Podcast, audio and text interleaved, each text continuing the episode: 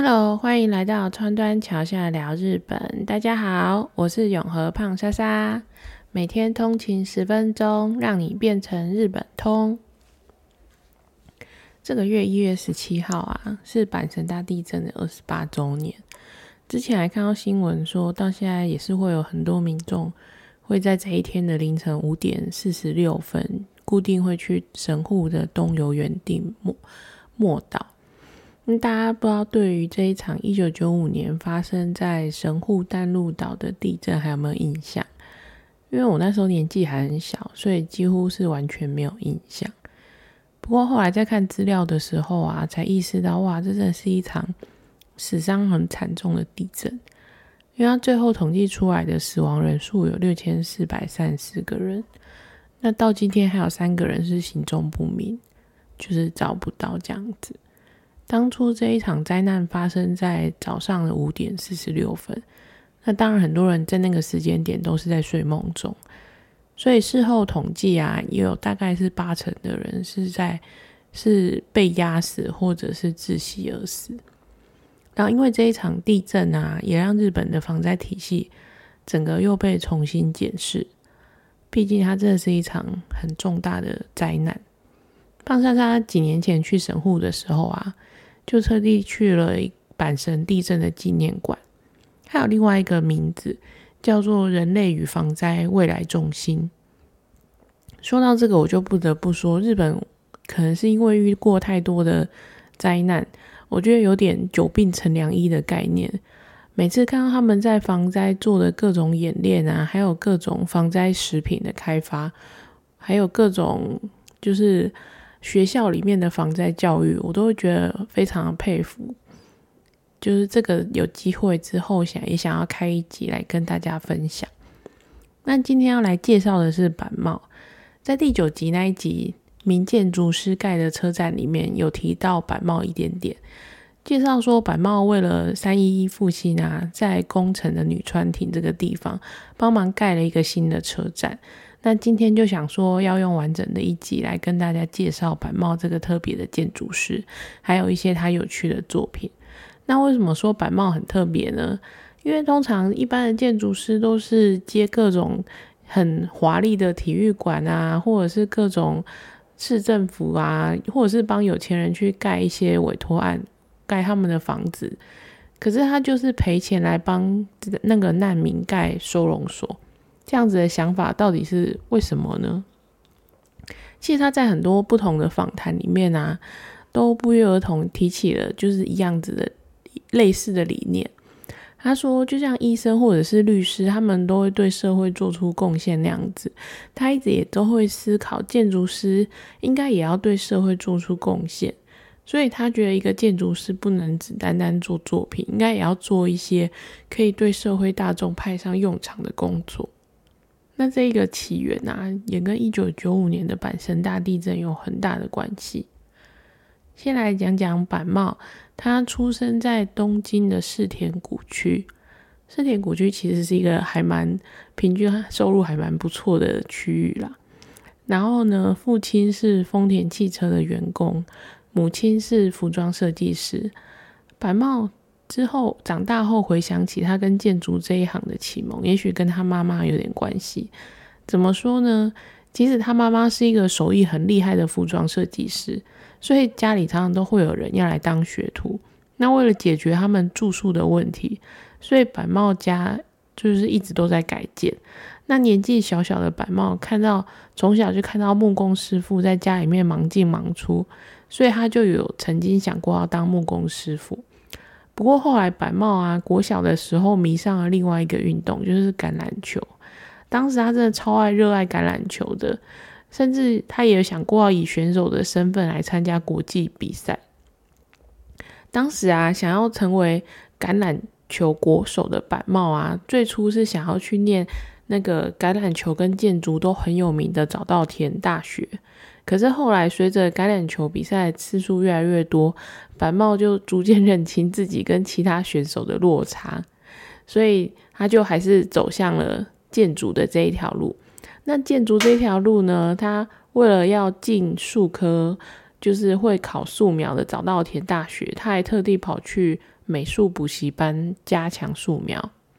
那中间遇到的补习班的老师啊，就建议他说：“哎，你有没有想过要出国念书啊？”白猫心里也是觉得：“哎，好像可以去海外闯一闯。”原本是想要去意大利留学，因为他想要当家具的设计师。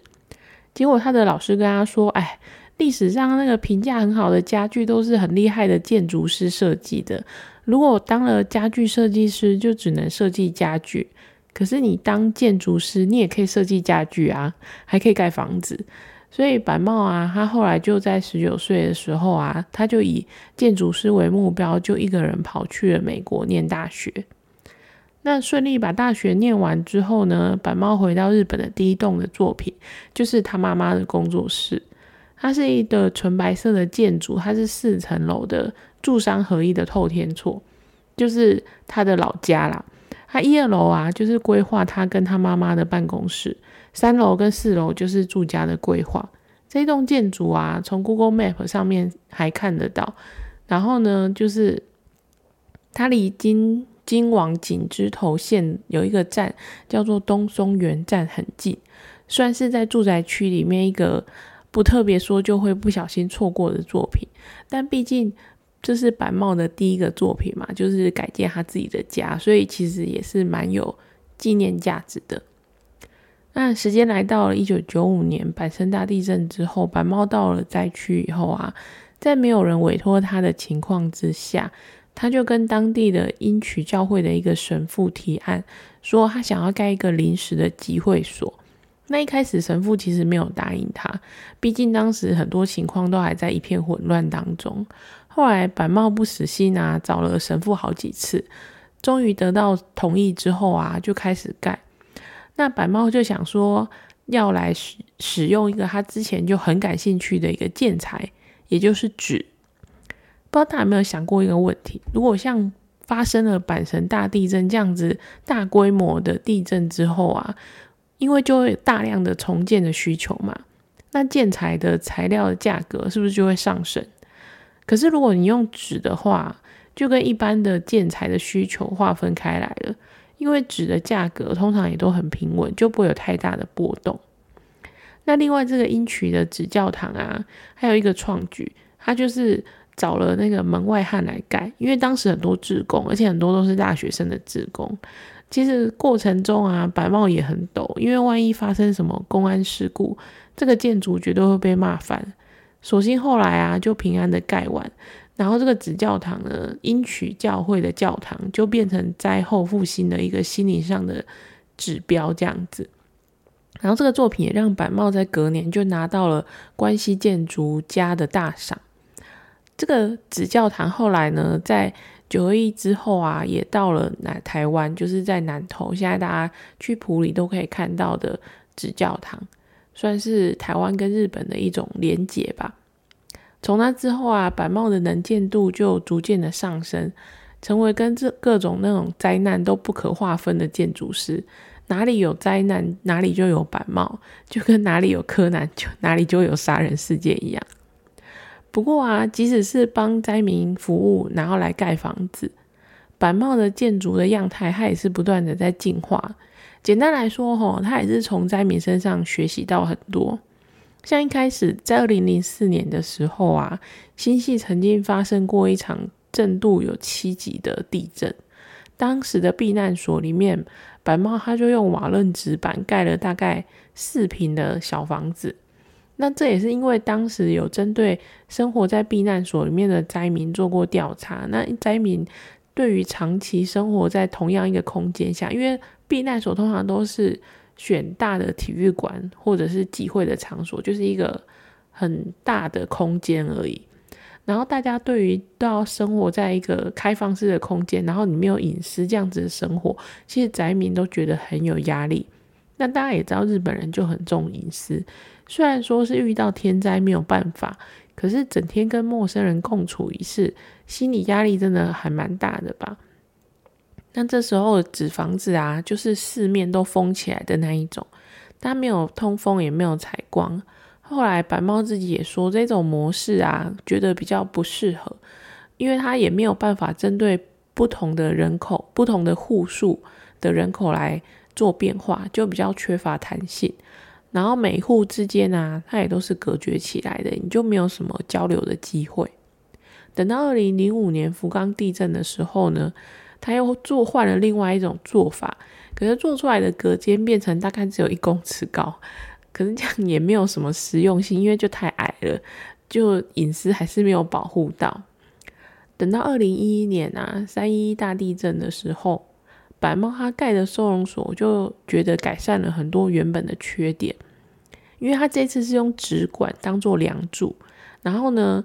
用棉布当做隔间，它的上面是不会封起来的，可是你就可以收自由的把那一块布收起来，就是把它隔间，你放下来的时候它就隔开了嘛，然后收起来收起来的时候，它就是又有那种隔就是通风的效果。而且啊，它纸管也有改良，它就是在纸管上面会有洞，然后这样子的模式啊，让一般人就可以在很短的时间把这个简易的那个避难所盖好。说是避难所，其实它是一个隔间的概念啦。然后它成本也可以降很低，在地震发生之后的一个月啊，有将近十万人都必须要住在避难所里面，所以它这样子快速可以处理好的隔间的。那个模式应该帮很多那灾民都解决了隐私的问题。其实，如果你将心比心的话，你就会觉得隐私这真的是一个很重要的问题。然后可以让灾民至少在已经承受很多各方的压力之下，少烦恼一些事情吧。然后呢，最终版的临时的避难所的形态啊，在去年俄乌战争开打的时候啊，板茂他也有跑去波兰帮乌克兰盖了一个乌克兰人，就是盖了很多这样子的隔间，就是兼具有隐私性，然后又可以快速安顿好这些灾民的那个隔间这样子。虽然板茂啊，他很关注那个灾民建筑的议题。可是其实它也是有盖一些一般的建筑物啦，像台南的美术馆二馆啊，就是板茂的作品。我还记得刚开幕的时候，那边就是一个很热门的打卡景点，因为真的还盖的蛮漂亮的，它的光影加上它的那个层次，其实拍照起来是蛮美的。那如果你想要去日本来一趟板茂巡礼的话，你可以去哪边走走呢？除了上次第九集提到那个宫城县的女川站以外啊，我这边查到两个我个人觉得很有兴趣想要推荐给大家的作品。一个是板茂的母校城西大学的图书馆。严格来说啊，板茂他只有念了城西的国中跟高中而已。但是不管怎么说，校友里面出了一个得普利兹克奖的建筑师，当然还是要找他来盖一下学校里的建筑物啊。而且啊，这个位于吉祥寺的晨曦学院，它是大有来头，因为它创立啊，至今已经超过一百年了。你知道它一开始创立的时候是谁资助它的吗？是哪一个集团？是三菱集团诶。所以大家都可以知道这是一个名门学校啦。然后他出过最有名的校友就是安倍晋三，然后而且他跟他可以跟晨曦学院。缔结成姐妹校的，就是有剑桥啊、北大啊，或是复旦这一类，就是也是名门。然后呢，总之呢，它就是一个水准还蛮高的大学。然后板茂呢，帮忙设计的图书馆啊，被形容成是一个超有科技感的图书馆，因为他把他的一楼挑高中庭之后，他放了五个球形的空间，然后说他就说这个是以行星的概念去命名、去设计。因为行星嘛，行星这个英文单字叫 planet，planet 你可以把它拆成两个单字，就是 plan，p-l-a-n 加上 net，n-e-t，这两个单字其实就呼应了图书馆的概念，因为图书馆就是各种的资讯 net 的来源，然后他希望学生可以在这个球形的会议室空间里面自由的讨论，然后可以做出各种的计划，就是 p-l-a-n plan。然后呢，这样子的设计还可以明确的划分出讨论室跟安静的读书的空间。另外，它在空间设计上还有一个巧思。图书馆的书啊，通常都是不能一直晒到太阳嘛，它需要比较稳定、恒定的湿度跟温度，对书来说才是比较好的保存空间。可是，当人在阅读的时候，却是希望你采光要好一点啊。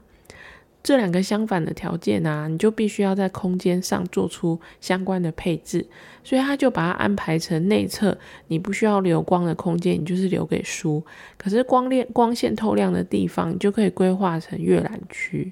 然后，而且图书馆的馆藏量，透过这一次的改建，就加盖了那个自动的书库，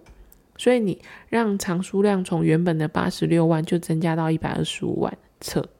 那晚上打灯的时候，看起来真的是一个很酷炫的未来的世界感的感觉。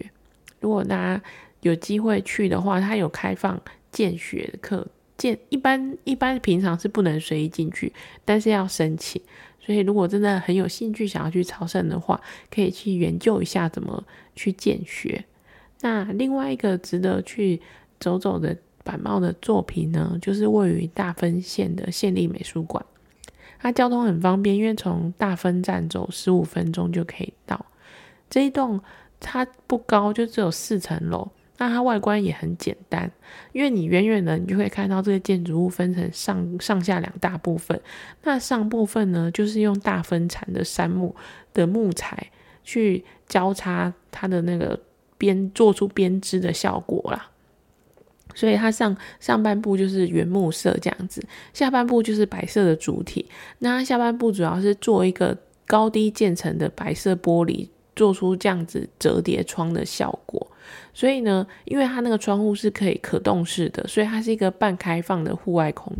呃，半户外的开放空间。他说：“这样子的设计的灵感的来源，就是来自于大家如果有去过日本，就会知道他们，或者是看日剧，你就会看到他们的老房子啊，都会有一个圆廊。那圆廊其实就是作为一个室内跟室外缓冲的空间，就是兼具了一种嗯在中间协调的感觉。那所以呢，因为它一楼啊是玻璃的关系，所以它整个采光度就非常的好，然后室内就是很明亮，而且穿透感也很强。”那一楼就放了很多艺术家的作品，然后还有一些互动的展品，像是一个像很多布洛克都会讲说，就是那边有一个很大，嗯，有好几个很大的不倒翁。那因为是不倒翁嘛，所以小朋友就可以尽情的在那边推那个不倒翁，它也不会倒，就是一个互动的作品这样子。那再来呢，室内提供的咖啡桌椅啊，就可以看到板茂个人最明显的特色就是纸，因为它就是用纸做的。桌椅，所以如果大家有兴趣的话，去的时候也可以见识一下，就算是用纸，如何要做出美美的咖啡桌跟咖啡椅呢？好，那今天的故事就分享到这边，欢迎大家订阅并留言，喜欢的话呢，就麻烦给一个五星好评，给我一个鼓励。那我们下次见喽，拜拜。